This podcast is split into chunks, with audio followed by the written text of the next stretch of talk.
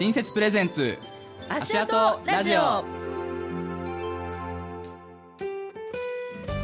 STB ラジオをお聞きの皆さん新年明けましておめでとうございます。水丸和樹です。アシスタントのゆきです。明けましておめでとうございます。ゆきさん今日もよろしくお願いします。よろしくお願いします。この番組は一般社団法人新設が行っている2023年度北海道 IT クリエイター発掘育成事業新設プログラムの紹介と足跡という言葉をキーワードに先輩 IT クリエイターの過去現在未来への思いや皆さんがどうやって夢を実現してきたかなどを掘り下げて聞きながらやりたいことを実現したいなと思っている IT クリエイターの皆さんを応援していく番組です、はい。さあ新年明けてしまいましたが。新たな気持ちでね一年頑張るぞっていう。感じですね。はいちなみに和樹さんはこのお正月何をして過ごしてたんですか、正月はですね、うん。まあ、これ毎年なんですけど、うん。寝ながらパソコンいじったりして で寝落ちしあてるあるだね、ずっとパソコンいじるみたいな。でテレビ見ながらパソコンいじるみたいな生活をずっと続けてました。そしてお正月が終わ終わる。る なるほど。毎度恒例ですね。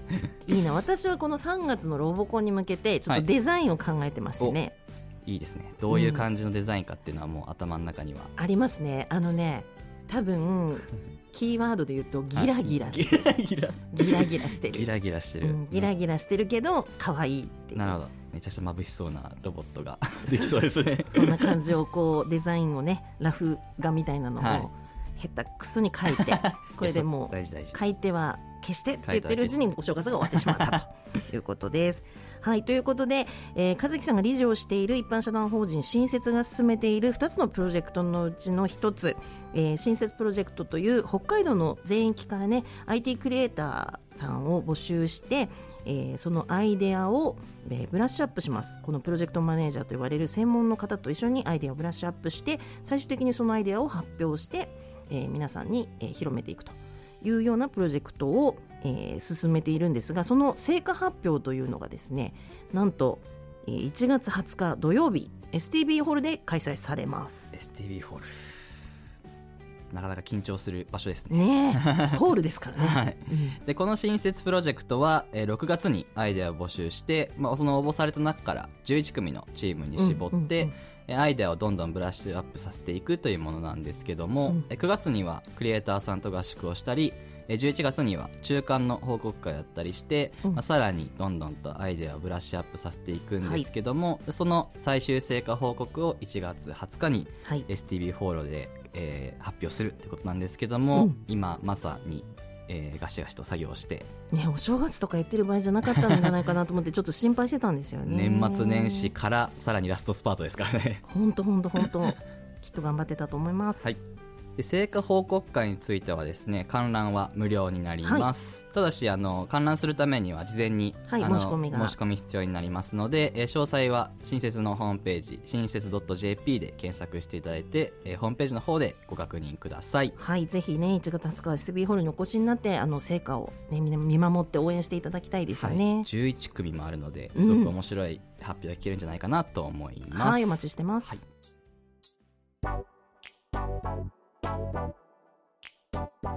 さて本日は新年一発目の放送ということではい。スペシャルなゲストをお迎えしております。はい、もうね、スーパースターがやってきますんで、はいあの、ちょっと緊張しているんですけれども、えっ、と、本日のゲスト、ご紹介したいと思います。えー、レブン島出身で、現在アメリカ独立リーグの ABA アリゾナフレームズ所属の松田幸喜さんにスタジオにお越しいただきました。松田幸喜さん身長お先ほど会ったばっかりなんですけど、はい。身長大きくて。でもね声も低くて。187あるんですけど、はい。チームで一番ちっちゃいんですよえねそうなんですか？そうなんですよ。そんな世界でやってます。そうなんですね。じゃあ今日はよろしくお願いします。お願いしまよすろしくお願いします。えー松田さんにはスポーツとか夢をどうやったら叶えるかなとか、まあ、IT とか教育とかいろいろあの取り組んでいらっしゃることがありますのでお話を伺ってまいりたいと思います。それではまずプロフィールご紹介しましょう。えー1985年生まれの松田さんはですね北海道の礼文島出身なんですね。はい。いいとこですね。いいとこ最高っすよ。ねえ。幼少期からマイケル・ジョーダンに憧れて夢はアメリカでプロバスケ選手になるぞっていうのが夢で。はいあったんですね。しかし現実は厳しくてレブンの中学校にはバスケ部がなくて野球とスキーに明け暮れる毎日をそうですね。あのもう小小学校時代からやっぱや、まあ、バスケなかったんで野球スキーでしたね、なるほど。で高校から札幌にいらっしゃって下宿生活をしてバスケットボールを始められました。大学時代には LA に留学するも、えー現実的にプロになれるレベルではないことを痛感されて夢は一度諦めかけた。はいでも、えーそして諦めたんですけど UHB さんに、えー入社して報道記者になったんですね、はい。これまたなんかこうスポーツから報道へみたいな、はい。まあなんかねあのレブンだったんでレブンのお父さんお母さん、じいちゃんばあちゃんに画面通してなんかこう俺頑張ってるぞっていうのを見せたいなぐらいの気持ちで正直受けましたね、はい、で UHB 時代に時代には、えー事件とか事故の取材をする傍ら、えー LA に留学中の時代の、えーご親友の方が亡くなったことを彼のお母様から、えー伺ってもう一年発起された。そうですね。はい。うん。で2011年にプロテストを受けて一人だけ合格し渡米。これ一人だけで何人中一人ですか？書類も含めたら8000とかぐらいだと思いますね。恐ろしい数字をね。恐ろしい、きはい。まあなんか事前に聞かなくてよかったなと思いましたね、はい。うん。そうですね、はい。であのプロバスケットボール選手となりましたそして最初は、えーシカゴスティームスに入団はい。されて、練習生から這い上がって9シーズンプレーをされたと、そうですね。あのシカゴスティームで9シーズンプレーしてはい。って感じですね。はい、そしてちょっと怪我をさ大きな怪我をされて2020年から21年はプレーはできなかったんですけれどもリハビリでそれを克服されたと。そして2021年から2022年のシーズンはアメリカのプロバスケット独立リーグ PBL の、えーシカゴボーラーズに移籍されて、えーリーグの準優勝をされてますね、そして2022年のシーズンからは ABA アリゾナフレームスに移籍されて現在活躍中とはい。いうことです。まさかラジオやっていてプロのバスケットボール選手に 会えると会えるとは思ってなかったんで今日はすごく楽しみにしています、はい。はい、それでは松田さんと夢を叶えるヒントや英語教育とスポーツについての話について伺いたいと思います。新設プレゼンツ足跡ラジオ。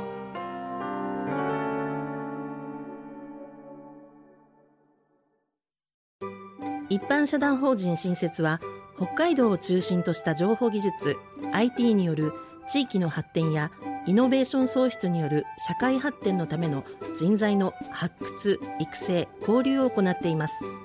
ワクワクすることを実現したい。これは楽しいかもしれない。そんなあなたの気持ちを理解してくれる仲間はきっとここにいます。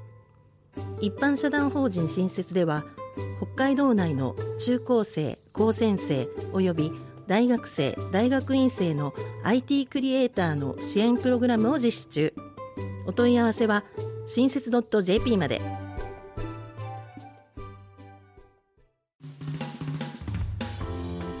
えーまずは本日のゲスト、えーアメリカのプロバスケットボール選手の、えー松田幸輝さんとは、えー実は初対面。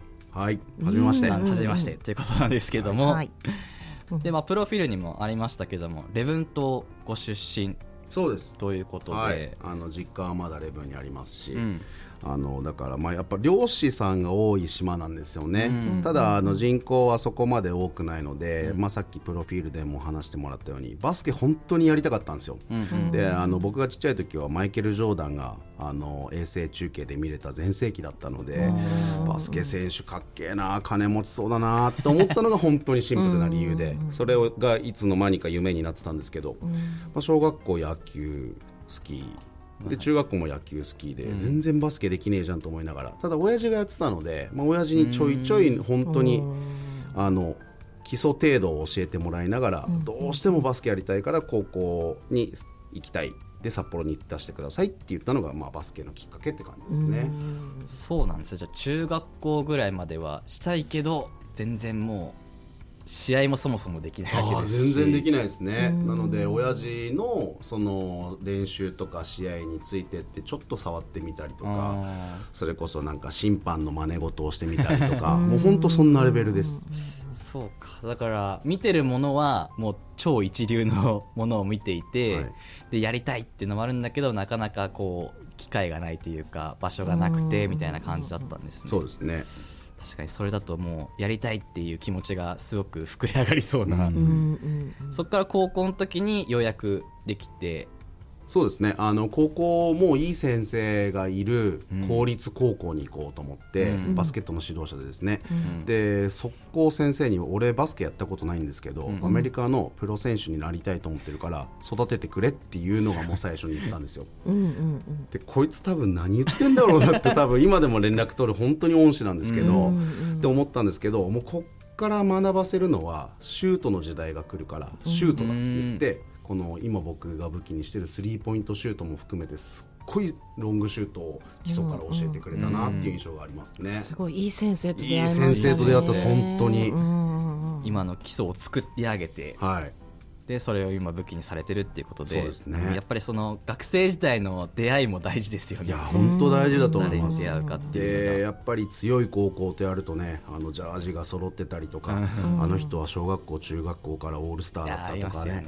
いっぱいあるけど僕ね良かったのはそこで、めちゃくちゃ選抜に選ばれてる上手い選手とかと対戦したんですけど、ん。俺分かってないので彼ら彼らの小学校中学校知らないから、そこはなんかすごいいい意味でピュアな気持ちで勝ちたいと思ってたので、そこは良かったかなって思いますね。先入観ない。なし。うん。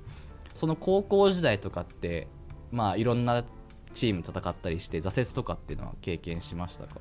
正直高校の時は挫折をするまでもスキルがなかったのでとにかく目の前の練習大会で頑張ろう成果のか残そう、でいい大学行きたい、活躍したいプロになりたいっていうことばっかり考えてやってましたね、でやっぱりそれに関しては周りも応援してくれましたし、さっき言った恩師も本当今考えたら土日デートとかなかったのかなと思うぐらい練習終わってからジム連れてってくれたり海連れてって走らせてくれたりご飯食べさせてくれたりなんか本当そういう人たちのサポートがあってあの今に至ってるなっていうのは今考えたら思いますね。楽しかったですか？めっちゃ楽しかったですけどそれ大事。でもね戻りたくないですね。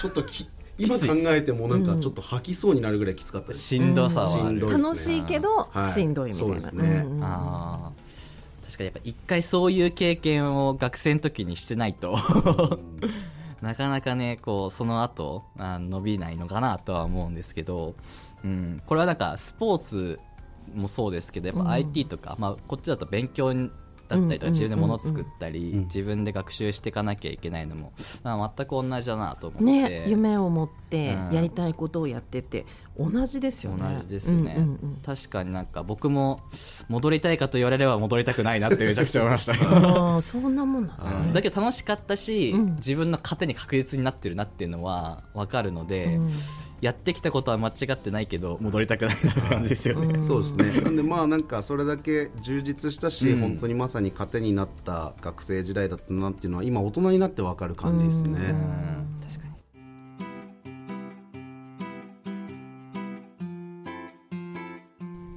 っていうので、まあ、どういうふうにこう今あの夢を叶えるためにやってきたっていう話を伺いたいと思うんですけど、何を具体的に頑張ったとかって、今振り返るとどうですか？そうですね。あのまずまあ高校からバスケット始めて大学で関東の大学行って、でアメリカのプロになるのが夢だったので、うんアメリカ行かないと何も始まらんと思って、うんロサンゼルスに行ったんですけど、あのストリートも含めていろいろやって、あれ意外といけんじゃないと思ったんですけど。うん中学校23年生の子にボッコボコに負けたんですよ。これ中学校23年生の子に負けるってことは、プロましてやアメリカでバスケットを今後でかい面してやっていくのもこれ無理だなと思って、うん。一回挫折してでテレビ局入って報道記者もすんごい楽しかったんですけど、うん。でその中でこう黒人の親友が死んだよっていうのを来て、人生1回だから本当にちょっともう1回チャレンジしようと思ってやったんですけどその時僕いわゆる警察周りだったので。うんあのいろんな人と会食したりとか体重も今よりね1 0キロぐらい重くて、うんだからまずこう夢はアメリカのプロバスケットボール選手なんで、それに向けたこう階段をアプローチとして紙に書いてまず体脂肪率を何パーにするとかシュートの確率何本にするとか英語のスキルこれぐらいにするとか、うん。階段を書いてってですね、うん。それを一個ずつあの時期も決まってる話なんでプロテストまで向けてクリアしていくっていうことを結構具体的にやった感じですね。うん。でそのうちの一つがいくら泥酔して帰ってきてもこれが医学的にいいか悪いか置いといて、次の日の朝は早起きして毎朝3キロは絶対走るとか、うん。筋トレはいくら具合が悪くても、うん。2日に1回はやるとか、それはずっと決めてそれを丸々1年半ぐらいやってプロテストを受けに行った感じです。うん。じゃあ継続を必ずさせるっていうのを決めて、はい。実際にやってプロテストに望んだ感じですね。偉い。すいませんね。なんかもう言葉がねはい。偉いしか出ない。お母さんがいけ。な い偉いねって。ね。感動しますね。うん確かに。なんか夢持つのは確かに皆さん持てるんだけど、うん。それにこうちゃんと目標を決めてやりきるっていうところがなかなか、ちゃんとね計画してうん。そうですね。自分を甘やかさないっていうかはい。ね、あとはね今はあの夢叶ってプロになることができたんですけど、うん。その時は叶うかどうかさえ分かんないので、うんうんうんうん。この不安との戦いと、うん。これ俺やってる意味あんのかっていう、うんこういう性格なので、うんここの葛藤はすごいでかかったですね。確かにそこは難しい。今だったらあれが頑張ったって言えるけど、はい。うん当時の自分だったら、は本当にできんだからかみたいな感じでやったってことですもんい、ね、はい。なかなかそこは深いなって思いますけど、うん。やっぱ物作っててもあの全然思い通りに作れないこともあったりするし、いや自分頭悪いなって思うことの方が多いんですけど、うん。確かにこうやってるとか階段実は登っててうん後々振り返ってできたってところから見ると、あれちゃんとやってたからかな みたいな、多分ね積み上げて、実は積み上がってるって来いう、まあ、それは新設のクリエイターさんたちもあの最後うんどこに執着点いくか分かんないけど着実にもの作ってるっていうのは見ていて思うので本人はしんどいかもしれないけど、うん。後になってね後見たらやっといてよかったなって、うん思うんでしょうね。うね。うんってのはすごくかん聞いてて感じました。なんかスポーツと IT もかなり同じな部分がうんうんうん多いなってのは思うんですけど。今は、えっと、英語とスポーツを組み合わせて、まあ、教育の部分に力を入れたりすると思うんですけど、そちらの方は具体的にどういったことをされてるんですか？そうですね、あのー僕自身が英語とスポーツでめっちゃ楽しい思いもできてるし、めちゃくちゃ苦しい思いもしたので、あのー今あの小学校、中学校、高校、まあ、大人も入ってくれるんですけど、あのスバスケットと英語。なんでスポーツEnglish っていう授業を僕が立ち上げて、でこの前は、えっと年末ですね。北海道コンサドーレ札幌さんともタッグを組んで、あのボール運動教室みたいなのをやったんですけどとにかくまあコートの上に立ってる時は基本全部英語で話そうと、でまあ、例えば小学生だったら難しいので、右だったら right、左だったら left とか、グーチョキパーも rock scissors paper みたいなぐらいのレベルから高校生だったらいいろんなこう高スキルなことをやることによってバスケットボール選手になるのってすげえ難しいと思うんですよね。でも好きなバスケットで夢見ながら英語も吸収できたら将来英語を使う職業に就けたりとか、いろんなことでこう範囲が広がるなと思ってそれを僕はなんか体験したので、こういう面白い体験をなんかいろんな子たちにしてほしいなと思ってやってるっていうのが一つと、それに合わせてそこには大体 DJ を入れてですね、DJ はい、あのバスケットってよくバスケットとかサッカーとかやった人だったら分かると思うんですけど喋れ声出せって言われるんですよ、でも田舎のチームが都会に出てって大会で飲まれたりするのは基本会場に飲まれたりとか、ね。声通じないとか因数分解していくと基本やっぱり声コミュニケーションが取れないってあるんで、うん。その状況をわざと作るために体育館をもう本当ディスコクラブのように爆音でかけて大きい声じゃないとプレーできない状況を大人側が作ってあげるんですよね、したらやっぱり子供たちって素直なんで、めちゃくちゃ声出るようになって、これ音楽なくなっても声出るようになるんですよ、これが英語で爆音でみんな声を出し合うからすごいいい相乗効果が生まれるなと思ってこれを今やってますね。スポーツイングリッシュやってます、えーちょっとロボコンでも音楽かけようか音楽な？声出せって。声出せって。コントローラーちょっともうもうちょっとこっちだみたいなあとはねなんかこうプロのバスケット選手プロ野球選手ってプロってつくとやっぱスポーツ選手がイメージされると思うんですけど、うちのお母さんって学校の先生なんですけど子供を教えるプロだし、はい。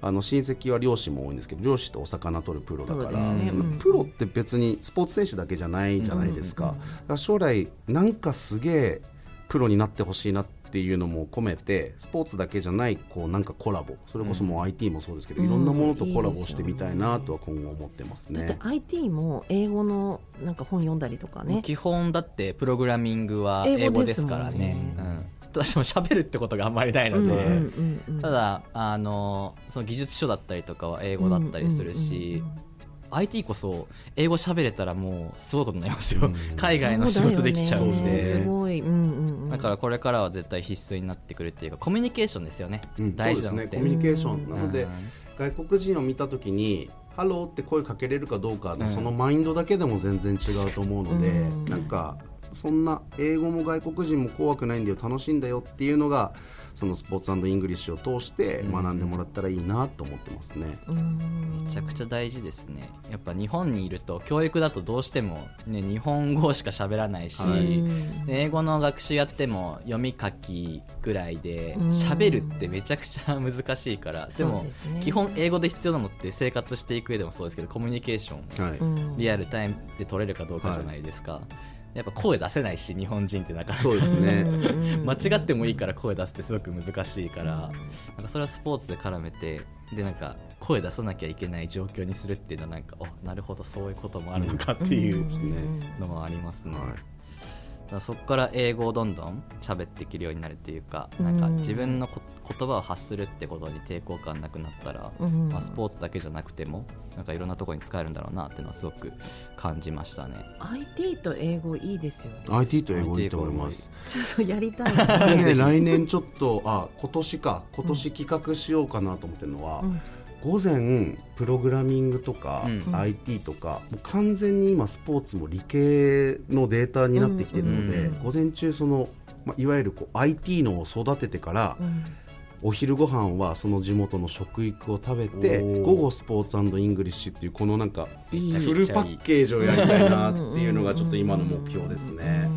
まあそこの午前担当僕ややりますおので。願いします。いや絶対いいね。めちゃくちゃいいですね、ううんんなんかその一日で食育も含めスポーツも含め IT も含めて、はい。かなりいろんな脳みそも使えますし、はい。すごく新鮮な教育になるんじゃないかなとなんか五感を全部使う感じ、はい。脳みそとうん。その美味しいものを食べた感覚とか、あと動く、うん。はい。フィジカルみたいな、はいなんか人生そのものみたいな。う一日でこう、ん。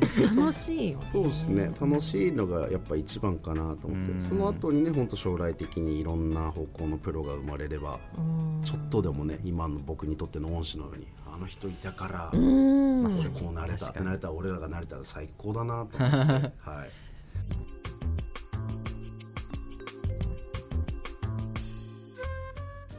実際レブンの方では、まあ、教えたりすると思うんですけど、当時いた時からご自身が育っていた時から変わってますか？もちろんご自身で足りないと思ってるところをややってらっしゃると思うんですけど。そうですね、あのー高校に今はちょっとなまた人数少なくてなくなっちゃったかもしれないですけどバスケ部があったので、うん。バスケ部の子たちとやって本当にそこでガチでプロを目指したいって言った子とかいてですね。であと子供たちがもう近所のおお兄ちゃんというかおじちゃんなので僕はみんなにとっては だからいっぱい質問くれるのがやっぱり嬉しいなと思いますね。確かに周りでやっぱりあの今までのゲストもそうだったんですけど周りに例えば IT の詳しい人がいるとかなんかそれだけで全然こう目指していくものが変わるというか、はいまさにプロになるって言ってプロになった人がいるかどうかってその後の続く子供たちにすごく影響を与えますよね。そうですね。そうだといいなと思いますし今の子たちがすごいのは携帯で、うん。僕が帰るのが仮に年に1回でも、うん。あの SNS 通じて年がら年中試合もねうん活躍も見てくれるんでそんなに久しぶりに会ったような感覚お互いないんですよね。確かに確かに。それこれは素晴らしいなと思いますね。確かにそうですよね。はい。あーそういう時代の変わり方もあるんですね。あね。あとなんかさっき声の話、ねはい。声が大きくなるよって話してたけど、和樹さんもあの出会った頃はこんなにこう大きな声じゃなかったあん ですよ。なるほど。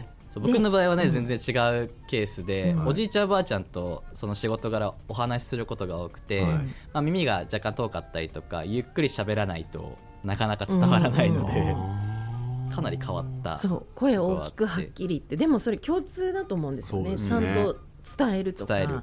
うん、伝える相手に伝えるって思わないと喋り方絶対変わらないじゃないですか、うん。なんとなく自分でボソボソっと言って、まあ、伝わったらいいかなぐらいだと多分伝わらなくて、なんか海外行くとまさに思いますよね。原稿通じなかったとしたら、はい。